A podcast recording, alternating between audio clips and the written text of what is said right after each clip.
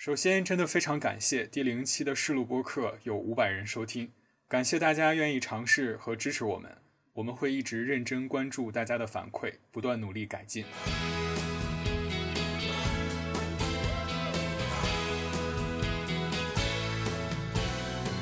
輝いていたいよねいつも笑っていたいよね欢迎来到宇宙兄弟 Universe Bro，我是七夕。 我是文哥，大家好。哎呀，欢迎出差归来的文哥，这一趟出差去哪儿了？去广东，然后主要是广州和深圳。哦，广州跟深圳都去了是吗？对，先去的深圳，然后再去的广州。有没有什么印象比较深刻的美味啊？这次出差之行？呃，其实我觉得深圳没有广州好吃。然后，嗯，深圳可能更像是接近于比较标准化多一点的粤菜。对，然后我在广州可能吃到一个比较有意思的一个一个猪的料理，这个菜挺有意思的，很很独特。对，后面我其实会讲到这个菜。然后深圳的话，呃，印象比较深刻的是一家小店，是我晚上在下班以后，然后其实也吃过晚饭的，当时想吃个宵夜。因为我住的那个酒店，其实在这个一个很有名的吃宵夜子的巷子的一个，算是城中村吧，市中心的一个村子里边，我在对面住，所以我实在是忍不了，就是晚上睡之前下来还是逛一逛，溜达溜达，想着想着不吃不吃，结果还是吃了一大堆啊，然后我吃了一一碗这个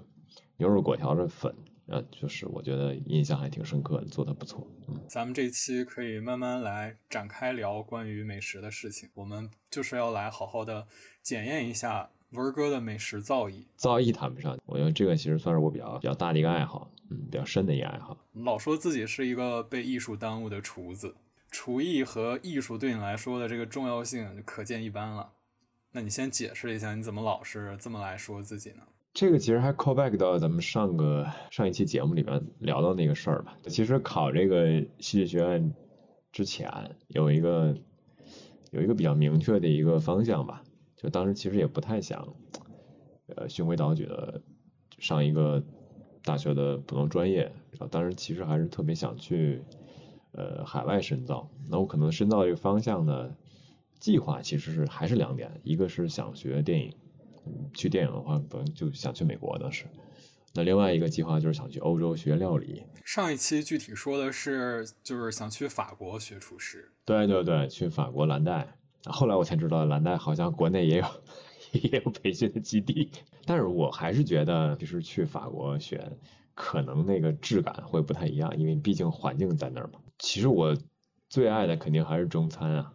主要是我妈当时觉得我这个体格可能颠不了勺。而且这中餐油油烟比较大，对，然后学那个，如果去学西点的话，回来可能会做一点创新菜，我觉得这个可能是我擅长的，就是把我脑子里这边稀奇怪古怪的这些想法和比较融汇的一些一些一些思路吧，然后放在料理上，我觉得这可能是我当时想去延展的一个方向，嗯。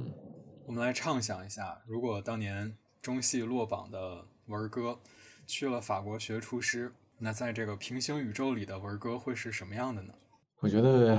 呃，兴许可能在某个酒店做行政副厨，呃，四十岁争取能干到主厨。我觉得可能这是一个平行宇宙里如果做厨师的我吧。我我相信，如果我真正做厨师的话，可能会会做得好。我认为啊，就是会会做的比较好。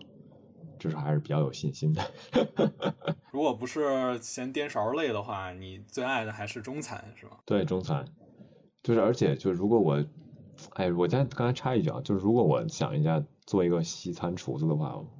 我可保持不了那身材，就我估估计会变成一个大胖子。但我觉得这个不分中西吧，我看到很多的大厨啊，身材都是非常的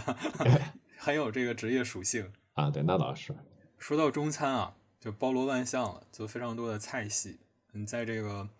非常丰富的中餐菜系里面，有没有自己最偏爱的那个菜系？我其实最喜欢的是粤菜，品种比较繁多。哦，那这不去着了吗？这次？呃，对，是是是，就是可能，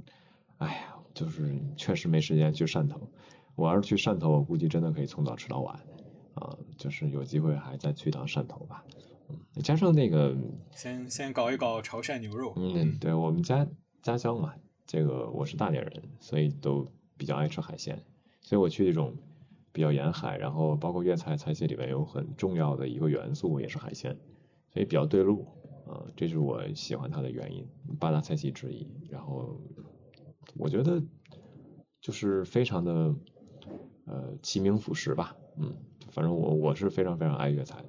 你也挺喜欢吃粤菜的，我记得对吧？咱俩每次吃粤菜都挺开心的。是啊，你这话说的，咱俩家乡不一样嘛，那那个原因它不也相通吗？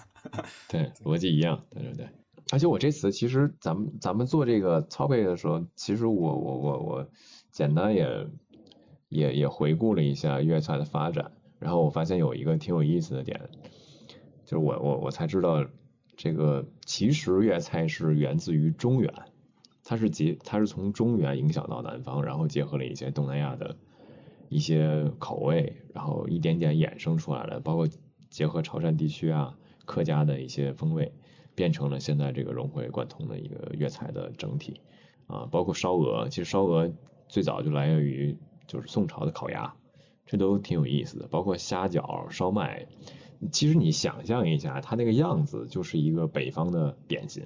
虽然大家现在一提虾饺就觉得它是一个南方典型的早茶，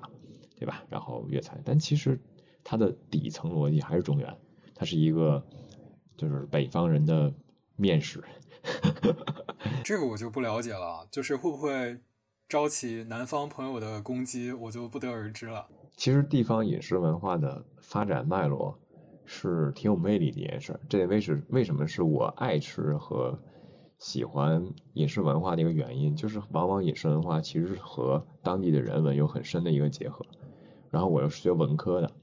然后我觉得我。行万里路的过程当中，去感受这个地方的人文，这点对我来说是旅行的很重要的一个意义。人文里边，饮食文化又占很重的一块儿。这就是为什么说承袭下来，我们像你说的，我为什么那么爱吃、喜欢吃。然后其实吃本身是吃，那这个探寻吃的过程，这个其实我们后面也会聊到，其实还挺有趣的。我们先来具体聊一聊你去探寻美食的经历啊，你看看有没有一个什么印象比较深刻的？来跟我们分享一下。说这这次我广州出差吧，我吃了一个很神奇的料理。其实我管它叫做庖猪，对对对，我管它叫庖丁解猪。然后这个料理是是我庖丁解猪，这是你管它叫的，还是说它官方？不是不是，它店名不是这个。然后我我是管它叫庖丁解猪，为什么？它真的是一个很神奇的。我可能之前也没有见过，然后也是第一次吃这样的料理。呃，我是从哪儿看到的？我是从最新的一个腾讯纪录片叫《向着宵夜的方向》，就是对各地宵夜的一个一个一个介绍和展示吧，然后结合一些可能这个呃厨师他本身的一些故事啊，当然很很短，一个片子可能就十分钟左右。然后我我每天晚上刷牙的时候会看。就是我一天可能看个一两集，我就是刷牙那个抹脸的时候，在客厅里边就打开这个向着宵夜的方向，就看一看各地吃什么，然后平时自己就是 mark 一下，然后这个宵夜肯定是有它的料理的主人嘛，这个店的老板，然后他他可能晚上没有时间吃饭吃宵夜，他就先讲一下我这个店宵夜是怎么回事，然后晚上就每一个结尾都会这老板叫上他的家人朋友一起吃一个饭。就是比较累了，那大家一起吃个饭，就作为这么结尾，然后串起来的一个小片儿。然后就是他会把一些可能之前没有拍过的一些各地的宵夜，就专门垂在宵夜这个方向来拍。那我觉得，对吧？我我我想着说，我可能接下来出差要去一些地方，那这些出差的时间可能只有晚上能吃东西，有时间，那我就积累一些这些宵夜的店。正好我去广州嘛，我就想起来这家店，然后正好提到了这家店的这个非常非常独特的料理，我就去真正的去探了个店，在那个去广州出差的晚上，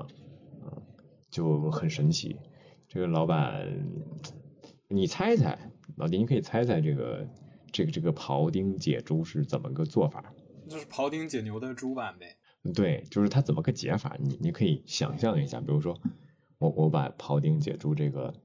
主题的菜的概念给你，如果你是这个店的老板，或者是你是一个厨师，你怎么去理解这个这道菜？这对我太难了，我这曾经也没有说要这个考不上，哈 哈考不上理想的院校就要去学厨师的梦想。对，就给我一个大概的想法，就是说可能会把这个猪处理的非常精细，就是每一个部位，然后都给它有一个预期的安排，然后做成非常多不同丰富的菜肴。对对对，其实就是这样。然后这个其实这个料理很简单，就是把挑选的非常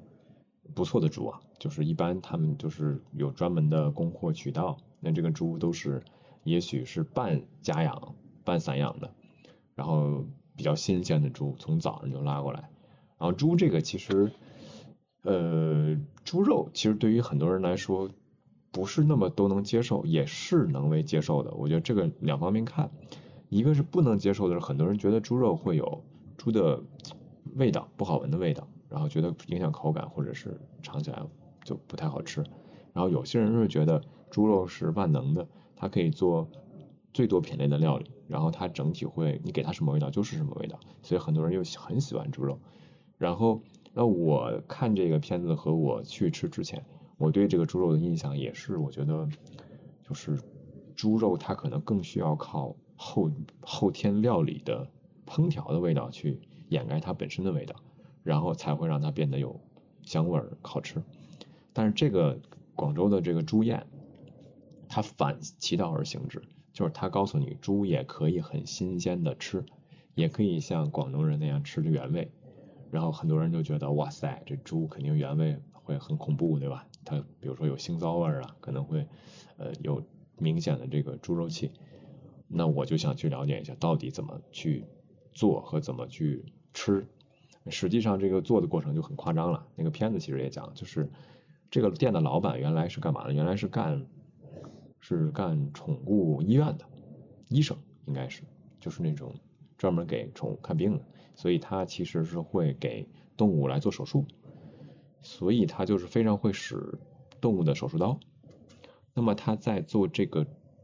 这个这个老板之前，他就是干这个的。于是他转行开了店，开店之后他选的第一个品类就是切猪，而且他当时他这个宠物还不是说我们平时那种家用宠物，我推测大概率可能是那种防疫站的那种宠物医生，就他可能平时治的不是这个。小狗狗、小猫猫啊，他可能治的是这个猪啊、牛啊、鸭啊、羊啊，什么类似于这种，就是家禽和家畜类的。所以就是他选的品类是猪，于是他可以非常清楚的知道猪身上一些非常生僻的部位，以及这些部位怎么切，以及这部位的口感和切出来怎样的形状是最好的口感，他了如指掌。所以他这门手艺。据那个片子和他所说，可能全中国没几个人能达到他这个水平和会他这么切的。理论上应该也就是全中国可能就是，甚至我觉得全世界可能就只有他们这一家干这个事儿。这就是为什么说我觉得值得去一趟。所以我这个去那个地儿的时候，我的天呐，真是可以说是啊颇费周章，因为他在一个很偏远的一个犄角旮旯的一个城中村里，很灰暗，然后。七拐八拐拐到一个巷子里边，然后发现很多人在吃，而且那个已经挺晚的点儿了，这才知道说，就酒香不怕巷子深嘛。它大致分哪些？大致分哪些部位啊？因为我理解你这么说的话，它其实就是一个把猪分成很多个部位，然后上来一盘一盘的，这样就跟我们吃火锅一样。它这个大概都分成什么什么部位了？或者是你那天点的都是什么呀？我点的那部位就是它的，说实话，它上来我已经分不清什么是什么了，因为它长得都很奇特。但是大概的位置，我可以跟大家说，我我自己一个人点了四盘，整个的菜单里边大概有可能十几二十种吧部位，然后甚至会有，比如说猪胎盘、猪天梯这种部位都有。然后我没有点那些啊，我不太能吃那些东西。然后我就点的，我就是点的，就是它那个部位大概就是鼻梁。和面部中间的一个部位，然后它们最紧俏的那个部位，一个猪肉身上最多可能就二到三两，就是一头猪啊。哦。嗯，所以就是，啊，反正点了之后但是上来的时候是一盘儿是吗？对，是一盘儿。哦，就是一头猪二到三两，然后再凑一盘儿。啊，他那一盘儿也不大啊，就是那那个那道菜不大，大概这么大吧。嗯，就是嗯嗯，嗯，大家可能看不到，我听起来是大。不了呀，这得多费猪啊，对吧？呃，对对对，所以它采购的量估计都是固定的吧。它到晚上有些部位呢就没有了。那你这再总结一下，你这味道上给你带来的味蕾上的冲击。很有层次，很鲜啊，然后这个猪肉味很浓，啊，这这确实是猪肉味很浓啊，就是就是食物本身的味道，这很很多人可能接受不了。然后我呢，就是吃前，我觉得前五六口是最好的，往后吃会有点腻，说实话，尤尤其是你又是吃的那个食物本味。啊，就是而且就是过于清淡。实话说，就是我虽然比较能吃清淡的，我特别重的口味我能吃，然后我很清淡的口味也能吃，湘菜我能吃，川菜我能吃，然后粤菜能吃，闽菜能吃，就两个极端的边我都能把得住。包括我很喜欢吃潮汕牛肉火锅，但是那个还是有点过于清淡了，就是白水。你还不像北京涮肉，你北京涮肉你煮白水，你还有麻酱可以蘸，哇，那个就是酱油啊。然后那个酱油本身也没有那么太重口味，所以我就整体来吃起来，我就觉得，就到后期我已经吃不动了。我没想到你分享的是这样的一个一道美食的细节。我我还有一个跟大家分享我印象比较深的啊，就是我应该是很多年前了，我在台南吃的一个小吃。然后我很有意思是为什么印象比较深，是我那时候可能是单程去吃一个东西花的最久的一个时间，我一趟应该是开车开了两个小时。哪一年你还记得吗？哦，一三一四年，一三年吧，大概是十年前，嗯，这是十年前。然后我去台南，当时是来回差不多将近四个小时，我就是为了去吃一碗羹粉，是一个药膳的鸭羹的面线，就跑台湾一趟，为了吃这个。对，然后就是很很好吃，因为我我台我台南的朋友当时介绍我说一定要去尝这家羹粉，值得去。然后当时我们就从那个花莲去台南吃的，就哎挺费劲的。大家可能没有吃过面线糊，或者是不太了解面线糊的同学，我跟大家说一下啊，就是面线糊其实是一个典型的南方小吃，然后也是典型的福建小吃。然后这个面线糊最早是起源于呃泉州府，就是现在的福建的泉州、漳州和厦门这个地区。然后它当然也会影响到台湾嘛。所以台湾的很多地区也都吃面线糊，然后整个的这个性状大概是一个糊状，然后由这个细面线和地瓜粉做的，然后整整个的口感又像汤又像面，然后又像又像有点像炒肝那个糊，因为 就北京炒肝的一个那那种那种质感胶质啊，然后整体口感是比较清淡的啊，然后肉羹呢其实又是呃台湾和福建传统羹的一种代表。因为它要加一些肉，包括也会有一些呃加一些中药的药膳的一些味道啊，所以它整体口感会更丰富，然后也会有一些养生的功效。我们当时去吃那个就是一个药膳口味的鸭羹啊，就用鸭肉来做的一个面线，一个羹粉啊，就啊我印象还挺深的。对，又跑那么老远去吃一碗粉，现在想想是不是还挺疯狂，对吧？所以你 最后吃到那碗粉的时候，是觉得不虚此行的，还是觉得，唉，没有，确实还是不虚此行。它跟它跟台北的的口感不太一样，因为我在啊，我印象很深，我在台北的第一个夜晚的宵夜的第一顿饭，应该吃的就是也是一个羹粉，那这样就形成了一个比较鲜明的对比。我吃那个羹粉口感口感会相对偏轻。但是我在台南吃的那个羹粉就口味要重一点，然后丰更丰富一点，会有一点药膳味儿，但你并不觉得中药的药膳的口感和味道影响了整个肉羹的的质感，然后更不像是一个药膳，像是一道菜，只是加了一点山野的味道。我觉得那个是挺有趣的，而且还挺好吃，而且那个店面也不大，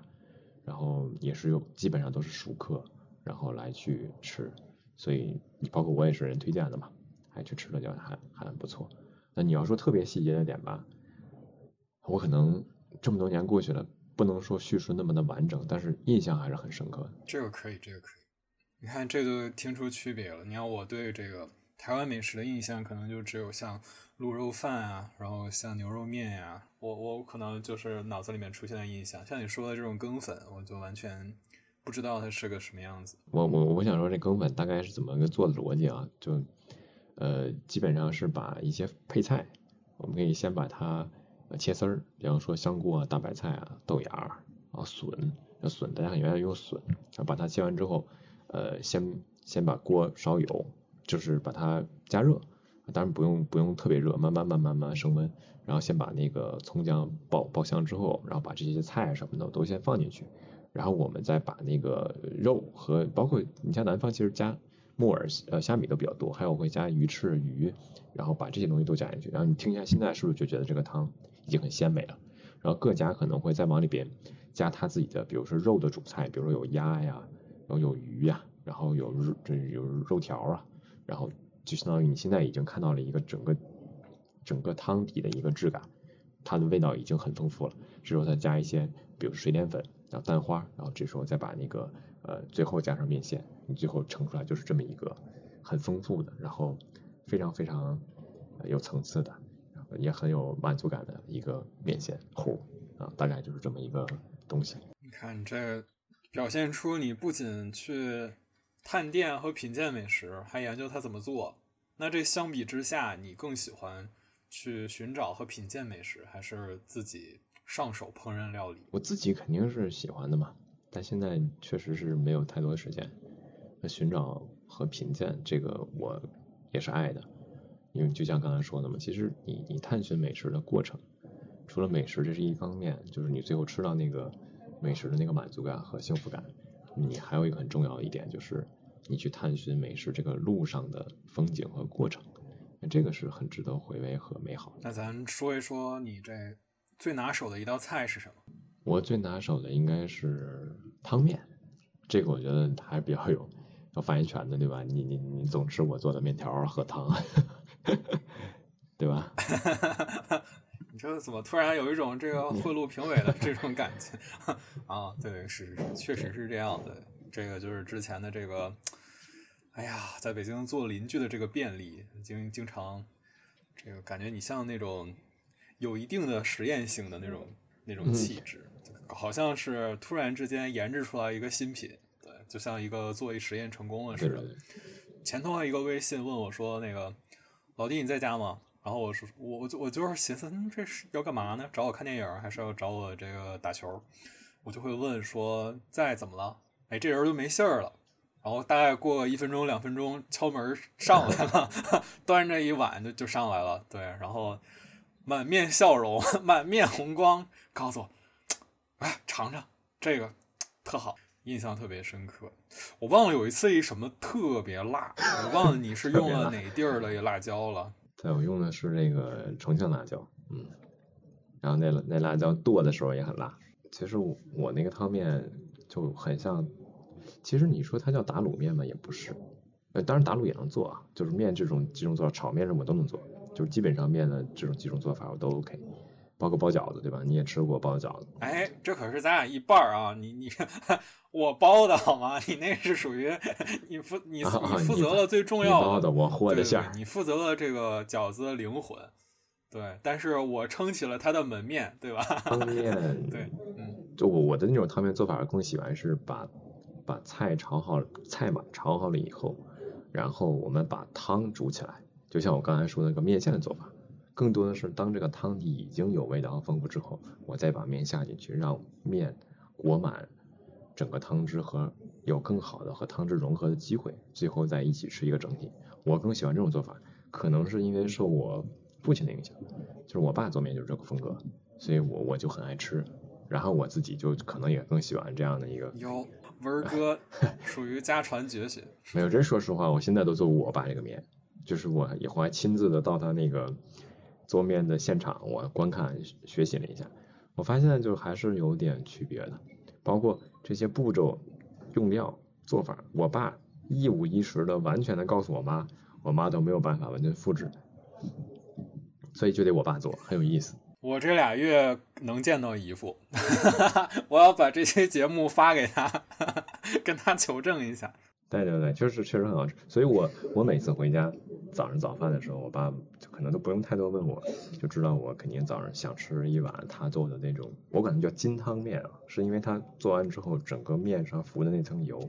很漂亮，然后它是西红就其实是西红柿鸡蛋的底层逻辑，加一些榨菜，然后配料也很简单，但做出来的口感非常的好，而且非常适合当早饭吃。那咱们说说推荐给做饭初学者哪道菜在亲朋好友聚会的时候能露一手？永远要相信中国人的西红柿炒鸡蛋，它它它大概率不会翻车到什么程度，能吃，这个我觉得是底线。然后它的上限呢，也可以比较高，然后大部分人都能够接受，都爱吃，然后也是比较容易上手和学的一道菜。所以我觉得就是我推荐所有的做饭初学者学的第一道菜一定要是学西红柿炒鸡蛋。看最高厨艺的时候，往往是一些比较简单或者是大家都耳熟能详的菜肴。这我觉得你聚会的时候露一手就容易露馅儿啊。你做这道菜有什么小窍门或者需要注意的吗？我其实我我觉得有几个点吧，就以我的认知啊，可能会对这个菜有一个决定性的影响。就是大家很多切西红柿可能就直接切了，那我觉得那个西红柿外边那层皮，其实对于西红柿炒鸡蛋稍微精致一点的版本，会有有点影响口感。那么我觉得最好扒皮的一个儿是吗？要，对，最好的方式其实要把皮儿扒掉，去做这个瓤儿的西红柿瓤儿的这个这个这个主要的部分，来去作为西红柿这个这道菜的呃配料。然后那那那又说到了说这个这个怎么扒对吧？大家可能觉得西红柿扒起来不太方便，或者是不太好扒。教大家一个方法，可以在这个热水里边或者是温热水把西红柿先过一遍，过完之后它稍微亮一点的时候，你就可以开一个口，就直接可以用手扒了，很容易就把它扒掉了。然后你再把屁股切掉，把整个里边那个瓤切成西红柿块，来作为你整个西红柿鸡蛋的这个西红柿这部分的配料，这点就会我觉得就会提升口感，而且你就是整个西红柿的汤汁也会锁住，就不会说跑得特别的飞，嗯，这是一个技巧。然后另外也就是你做这道菜的时候，你你要考虑一下现场或者说你的朋友家人，这个吃饭是吃甜口还是咸口？我觉得这点其实还挺重要的，因为有些人喜欢吃西红柿偏甜口，那有些人其实喜欢吃西红柿偏咸口，那这个我觉得最好还是了解一下。嗯比方说，我知道有些人可能就不爱吃甜的，那我就不会往里边加糖。那有些人喜欢加甜的，或者是喜欢吃这种甜味儿的，那我觉得就可以在这道菜里面适当的加一点糖，可以提升口感。我个人的话，我觉得稍微稍微加一点糖，可能会口感更好一点。不要加过多，过多的话可能就这道菜味变味了啊。这是第一个比较重要的部分。那第二个部分，我觉得就是鸡蛋，鸡蛋的是嫩还是梗，我觉得这个也是你要判断好大家爱吃哪个哪个口感。因为因为是这样，就是嗯，你你这个真的是众口难调。我就听说过有人吃鸡蛋就喜欢吃梗的，就是那种硬硬的，然后带皮儿的，有点烧焦的感觉。有些人呢就喜欢吃滑嫩的，这个真不好说。那我觉得这个其实就需要去考量。那教大家一个方法，如果大家想就是吃嫩的鸡蛋，可以稍微往这个在你打鸡蛋的时候，往这鸡蛋里边加一点牛奶，然后再加一点点盐，让它本身就有口感有味道。然后你用温火一点点把这个这个蛋液加热，当它稍微成一点形的时候，你把它撑起来，然后最后用大火，最后放鸡蛋，它这个鸡蛋炒出来之后就会比较嫩，然后口感会非常像鸡蛋羹。哎，这个做法我觉得大家可以尝试一下，挺有趣的。然后另外一个就是呃你要不要加料汁，这个其实对口感影响也比较大。有人喜欢吃偏干一点的口，有些喜欢是偏湿一点的口，那你就看这个西红柿鸡蛋是要干炒还是湿炒。那如果湿炒的话，大家可以加一些料汁儿，然后可以给大家一个简单的小配方啊，就是生抽、蚝油、淀粉、醋，然后加一点点糖，然后这个拌出来料汁，你可以在炒的过程当中加进去，哎，口感会偏湿一点，但是我觉得不错。咱们俩这个前面一直是属于干口在说这个，就可能尤其是在讲到这个具体怎么做的时候，就很难说能让大家脑子里有那么强的画面。如果要是它本身没有一定的厨艺基础，我们可以在电影当中经常看到一些美食出现的一些片段，然后拍的都很有导演自己的风格化。那你印象当中有哪个让你深刻的电影中的美食？我其实印象最深刻和最喜欢的还是《饮食男女》吧，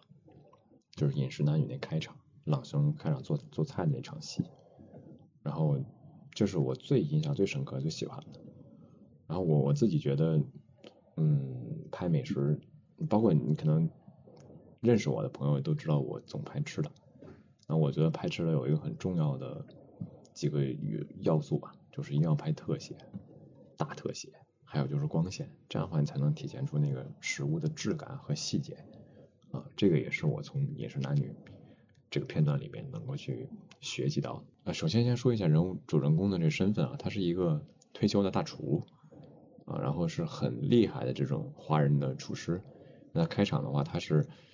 是一个老父亲，他要给家里边的几个女儿做一顿家宴，让他亲自下厨。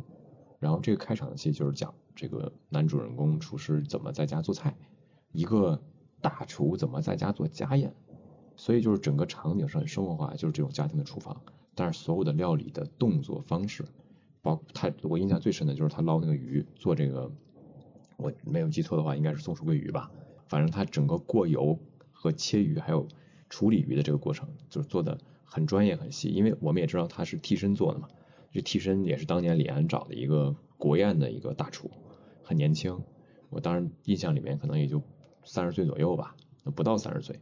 就叫叫阿发师啊，在台湾的一个中华料理的师傅，然后他来去做的朗诵的替身，整个过程是非常专业的，然后做的也很棒。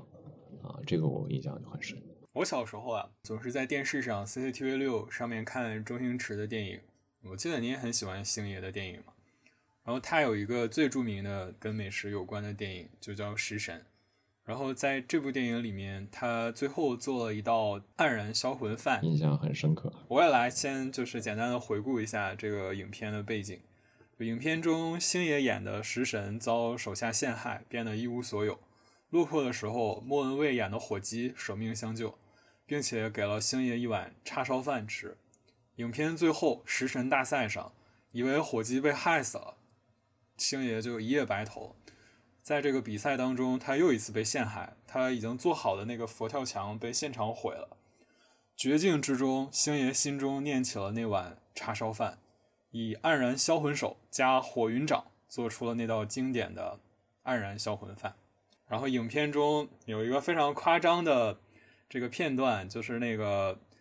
女评委她吃完那个美食的时候展现出来的这个状态以及她的评语，冰灵冰灵冰灵的，对吧？对，对她那段非常像中华小当家。还是对我来 我来重现一下她这段台词啊，她说：“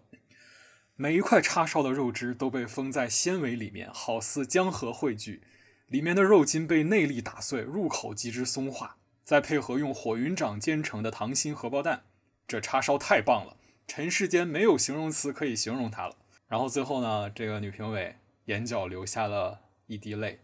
啊，继续说，吃了这碗饭，感动的流泪，怪不得叫黯然销魂饭。说的我都饿了。我那个在广州回北京的，应该是前一顿饭，应该就是吃了一顿开了二十多年的一个叉烧饭。电影中啊，就是会有很多的美食会给你讲它是如何制作的。你有没有尝试过复刻电影中的某道美食？这个还真没有，因为我其实不太有这个经历。我记得有一个博主叫二喵吧，他其实做的挺牛的，他连那个蜡笔小新的二次元的一些料理他都给复制出来。然后，不过人家毕竟是这个美食博主嘛，对吧？就靠这吃饭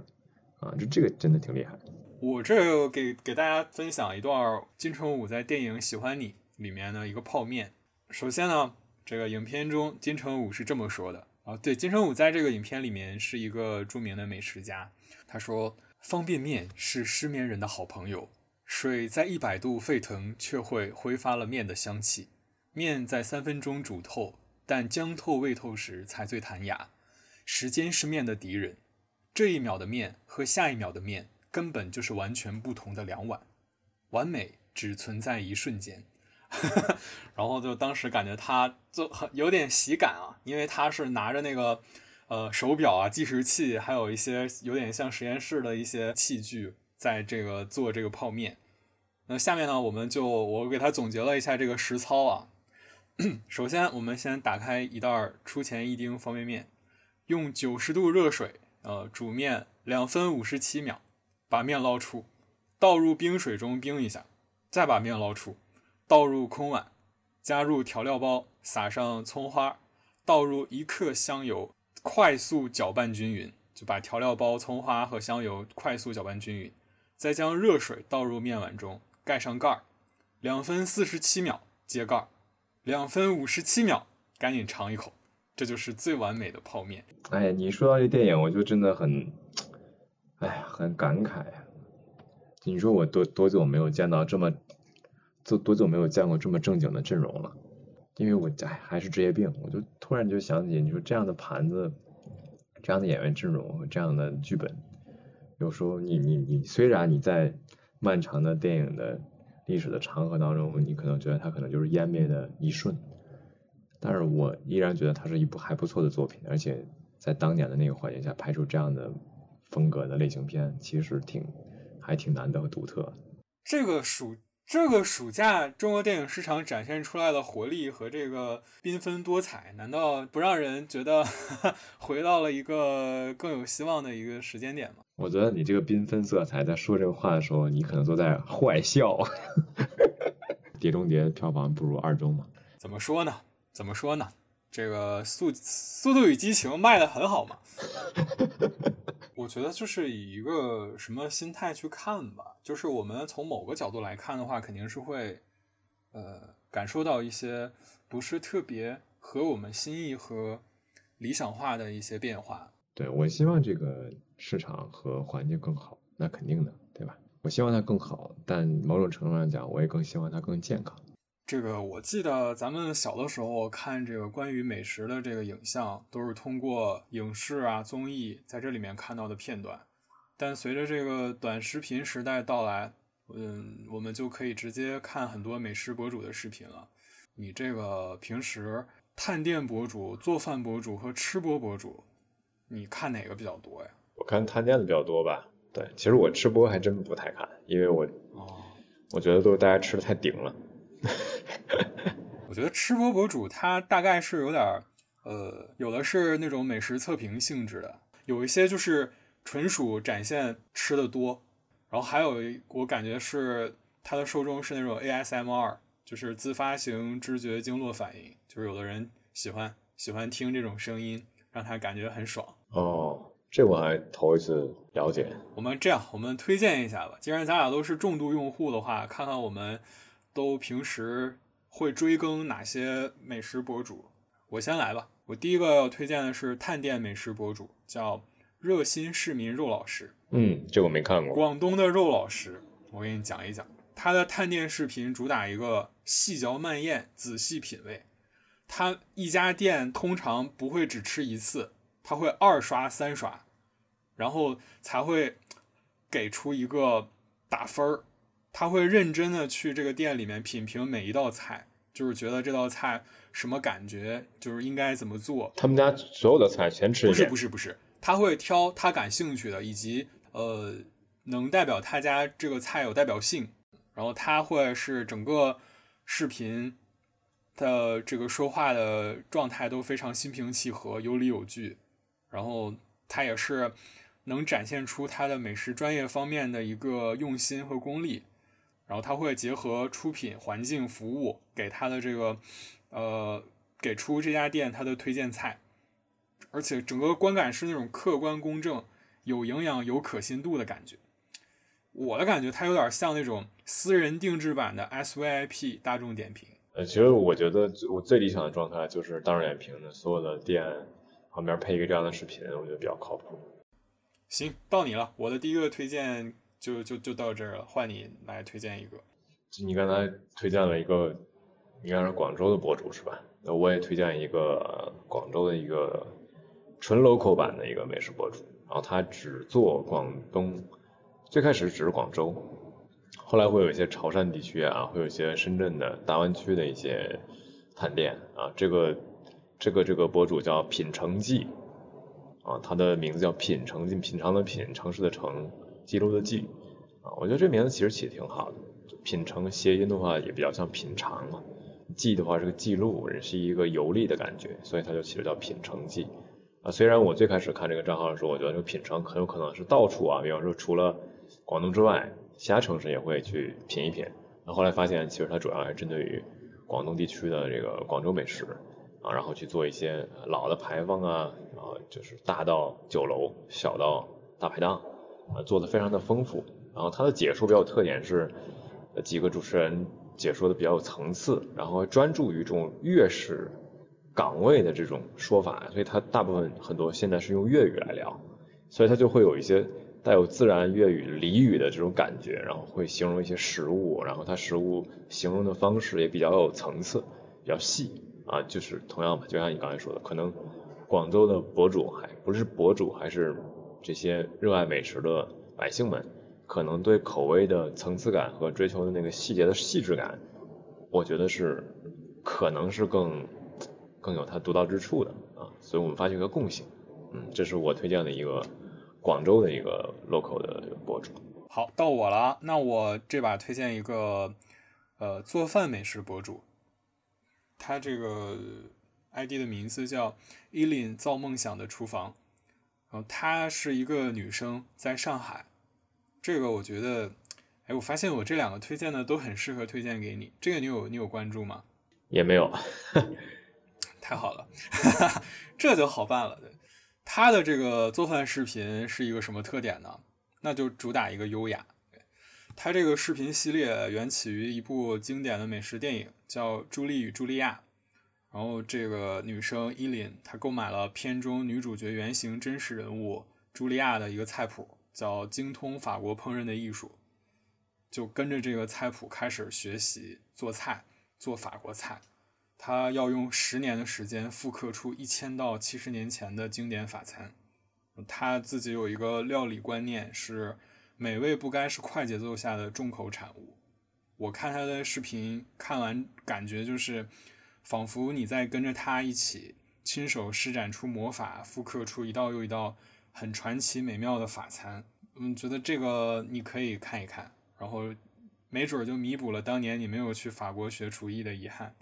就是听起来是一个很精致的上海的小姐姐，是吧？对，然后她也是那种细声细语的，然后那个视频做出来很温馨又很美观。嗯嗯嗯，是。我刚才就跟你说的嘛，其实我分享的那个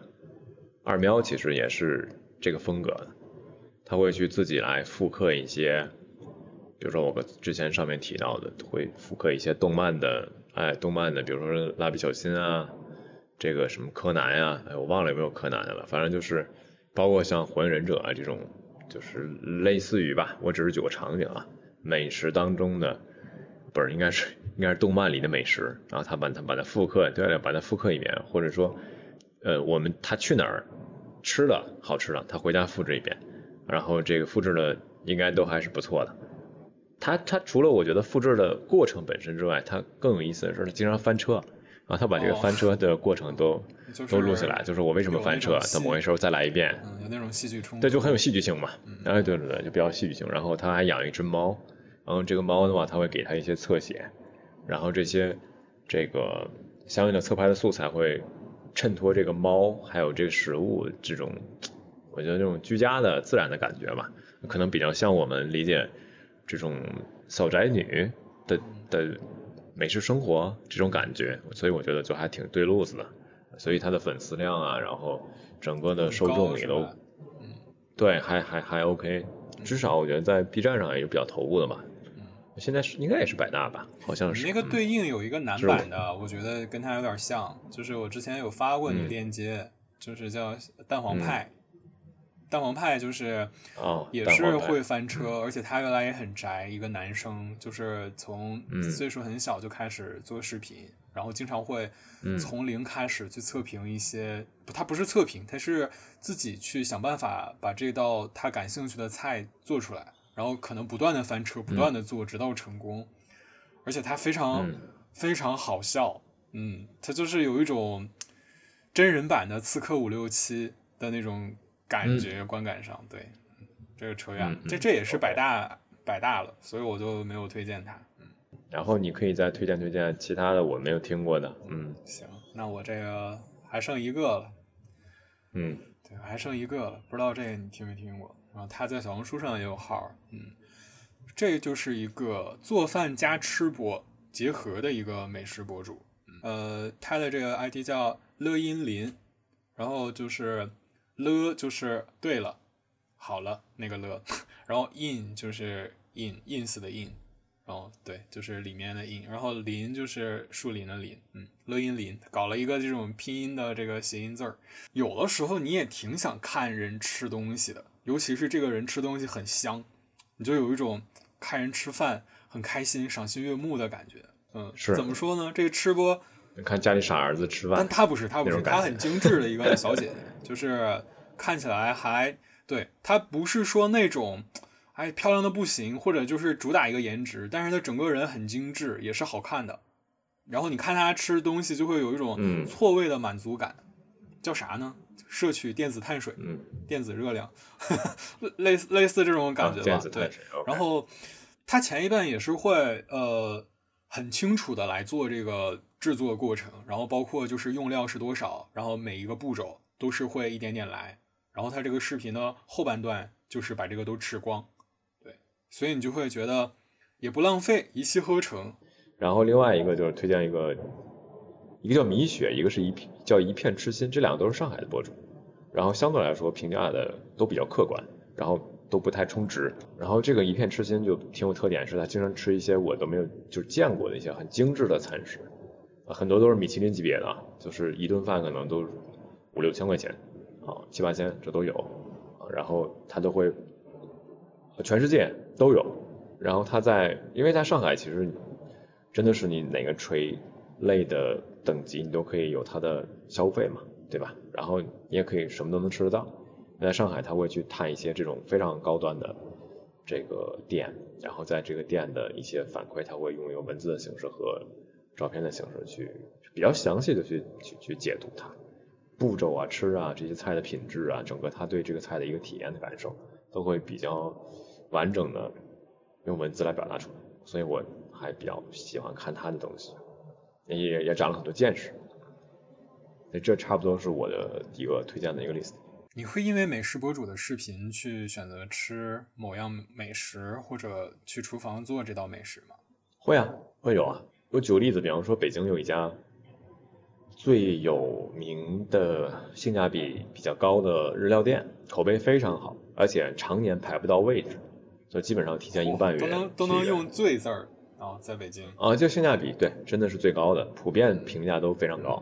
就是不挑生客，然后出品稳定，然后性价比高，这是他们家的主要的特点。叫叫什么呢？叫宜阳，宜阳寿司啊，在哦，我知道了。在亮马桥啊，然后其实你去吃他们家的会席，就还觉得还挺不错的吧，我觉得性价比比较高。我是有被乌拉拉成功推荐去那个北京八里庄的一家小面馆儿，叫嗯三秦人家。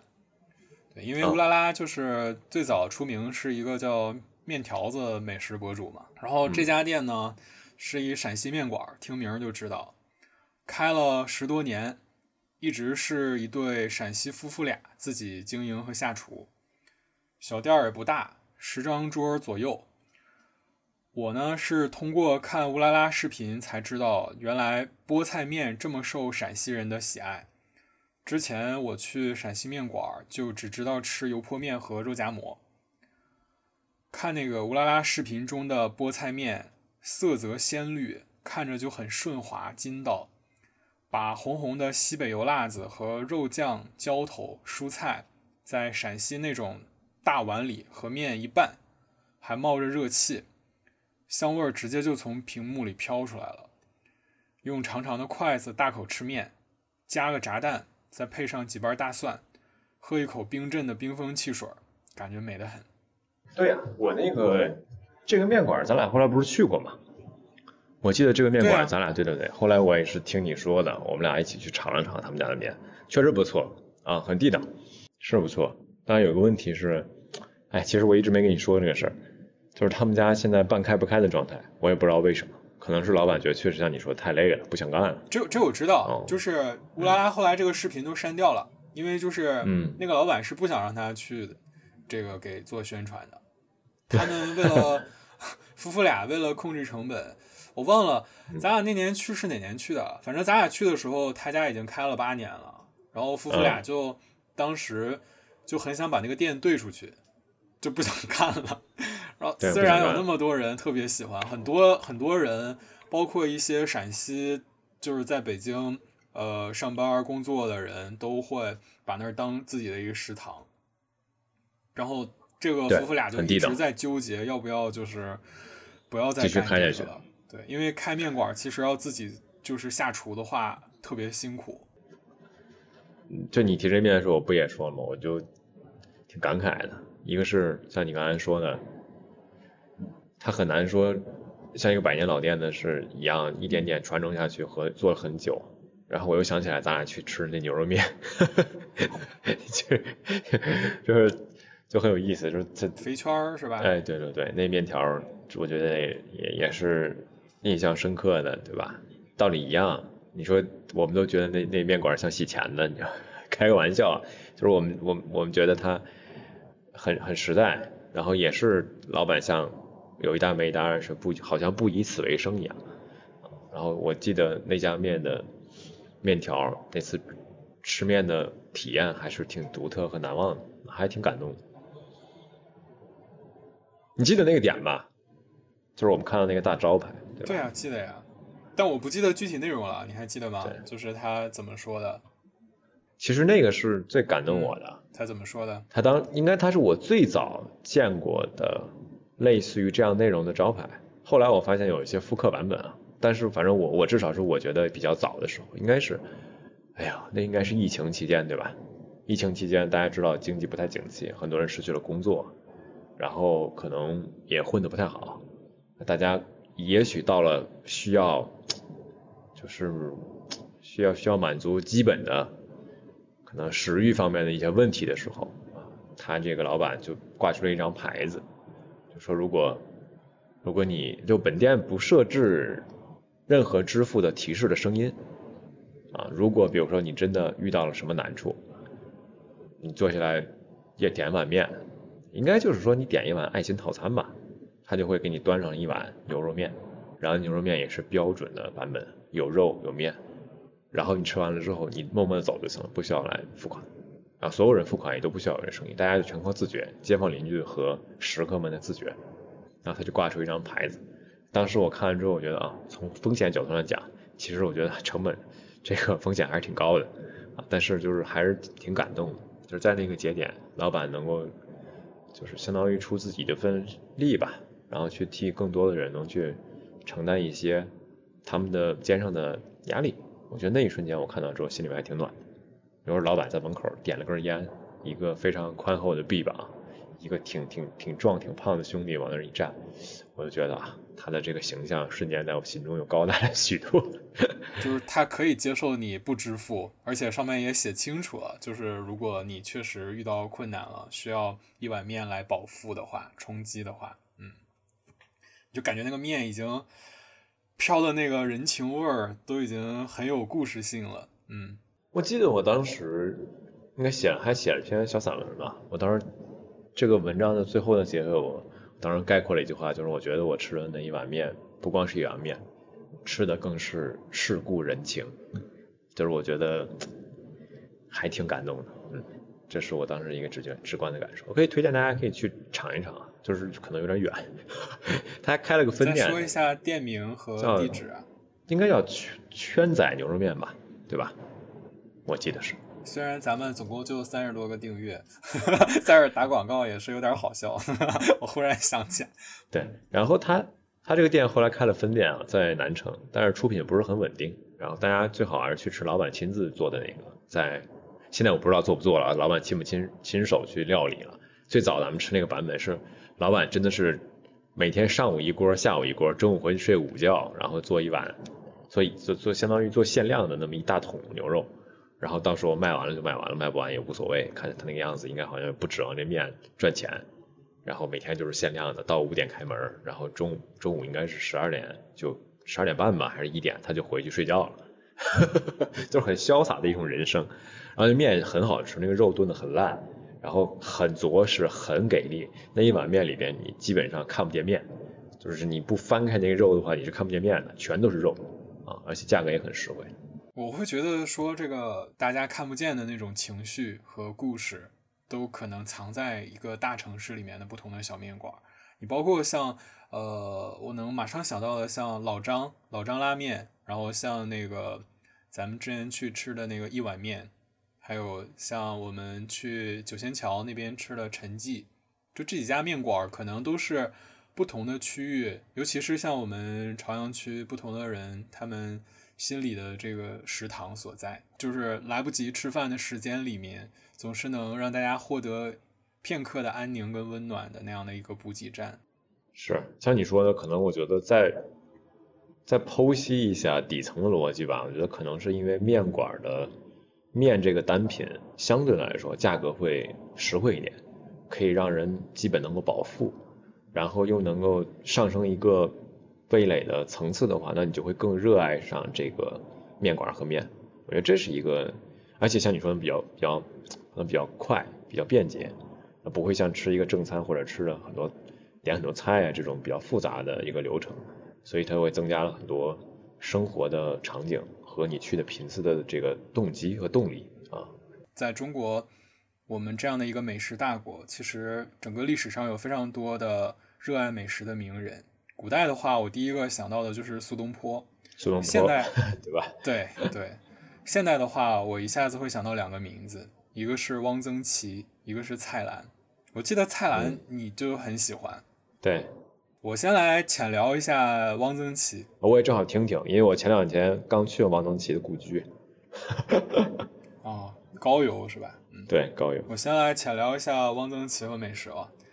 我们就刚刚已经提到了他的故居，我们就一下子可以穿回到我们的初中语文课本，有一篇课文叫《端午的鸭蛋》啊。嗯，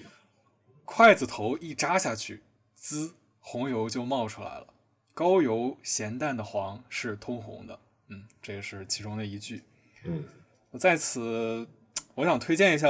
有有一本书啊，是汪老逝世二十周年时候出的一本散文纪念散文集，叫《慢煮生活》。书中写到这样的一句话，说一个人的口味要宽一点、杂一点，南甜北咸、东辣西酸都要去尝尝。这部书用文字记录了汪曾祺从故乡到他乡，在全国南北各地寻觅美食的时光。我来说说这里面提到的一些经典的菜肴啊，像是什么鸭肝儿泥酿淮山药、鲫鱼脑烩豆腐、东北白肉火锅、苏州腐乳肉、上海腌笃鲜等等。嗯嗯，就是这书中不仅很详细的描写出这些美食的味道，还写下了一些关于烹饪的技巧。我给你分享一个汪老的拿手菜啊，他自己独创的，叫塞肉回锅油条。是很好吃。做法做法是这样的，哎，这你知道是吧？我不光知道，我们去了吃了还。哦，哎呦，那你厉害了，你吃过了。对，我吃过。虽然我没吃过，但是我知道做法。我给你念叨一下做法。OK 你结合着这个味道，你可以就是有时间的话，看看能不能搞搞一搞。嗯，他这个汪老自己写的这个菜谱啊是这么写的：油条切段儿，寸半许长，肉馅儿剁制成泥，入细葱花，少量榨菜或酱瓜末拌匀，塞入油条段中，入半开油锅，重炸，嚼之酥碎，真可生动十里人。我觉得这个生动十里人真的是，哎呦，这个菜给人的这个韵味直接就点出来了，点睛之笔，嗯，生动十里人。是，而且它文字比较简练，你发现其实都是很简单的语言。然后最后我来说分享他的两句，我觉得说的非常好的话。第一句是“四方食时，不过一碗人间烟火”，另一句是“不热爱美食的人生是有遗憾的”。我觉得这两句话都，呃，或深或浅的体现出汪曾祺对于美食的爱，嗯，以及他对美食和生活的认识。那你讲一讲我们这个香港的蔡澜先生吧啊，。没有，就我先 call back 一下你刚才说这个菜啊，这个菜我正好在汪先生的这个故居它里面其实现在是一个会所，然后会所边上有他们专门的，就汪老他吃的这些菜里边的一个呃会席，然后相当于你在里面可以吃到它里面提到的一些菜和呃，你要说它算杭帮菜，其实我觉得是融合菜，其实什么都有啊。然后那顿饭是一场家宴，我朋友他婚礼，然后正好双方父母和朋友们一起来吃的，啊比较隆重，比较丰盛，所以基本上那一桌都摆的是他们的招牌菜，其中就有一道刚才说的这个塞肉肉回锅油条，嗯，对，回锅油条，嗯，就是它吃了之后口感就是里边是馅儿，那个馅儿里边带着一点点汁，然后外边是很酥脆的一个油条的感觉，像主食又不是，但是就很特别啊，吃起来就还刚炸出来之后很好吃，确实是很像一个南方小吃啊，直接的感觉是这样。然后说这个，那继续往下说，比如说提一句蔡澜吧，我觉得蔡澜，我对他的印象其实，他对美食的评判评判，我觉得还好，就是他对美食的评判，我觉得还好，呃，更多的是我觉得他是能够把美食的一些观念和他自己的价值观做一个结合，这个其实我觉得是难得的，就像汪先生一样，他其实是把自己的对生活、对艺术还有对文学的理解。融汇到了他饮食这个落点上，我觉得这个蔡先生也是有共通的点的。我觉得在他的一个表述当中，我能感受到他除了美食家的身份，可能他更多的是以一种出世的视角去看待身边的人和事儿。那这个其实是我呃印象比较深刻和欣赏啊，就是。场景的话，我觉得就跟许知远那次对谈吧，他们在十三幺十三幺里边，对对对，然后那个大排档里边吃那个清水锅，哎呦，别，我现在都不敢提清水锅，我一想清水锅，我想到了那个猪猪宴，就是它太太清淡了，对，但是可能就像港味嘛和粤味，他们就比较喜欢吃这种原汁原味的味道啊，然后那场饭应该也是吃的一个这样的大排档的新鲜食材买的直接下锅里边煮的那么一个火锅啊，港式火锅。然后我我自己对我自己最大影响是，我觉得我我其实，在人生观和就是生活的那个，哎呀，就奔头的点上的希望接近那感觉，还是比较像蔡先生努力吧，觉得啊，就是生活其实我觉得已经有那么多的不如意了，那就莫不如别亏待了自己的味蕾。我觉得这可能是 我未来和现在可能比较稳定的一个。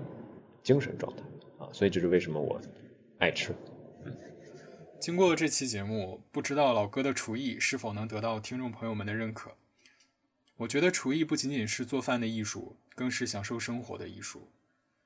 希望大家都能不辜负美食，多一丁点热爱生活的理由。感谢收听，欢迎订阅和评论，这是对我们最大的鼓励。希望茫茫宇宙中有更多吃货兄弟在这里相聚。最后，我想分享一下来自老爷的微信留言。老爷今年八十一岁，他看到朋友圈的节目链接，下载了小宇宙收听。听完我们兄弟俩的试录播客，他给我发了一百六十四个字的微信，我把微信截图放到本期的 show notes。简单概括一下，他说这是他最喜爱的珍品，这种平台可太好了，他兴奋至极。我收到老爷的微信，很开心。没想到这档播客还能有这个意义，它成了老爷很珍视的礼物，成为他生活中一个小小的期盼。没想到八十一岁的老爷成为了我们兄弟俩第一批珍贵的听众，我们会继续用心更新这档播客。声が枯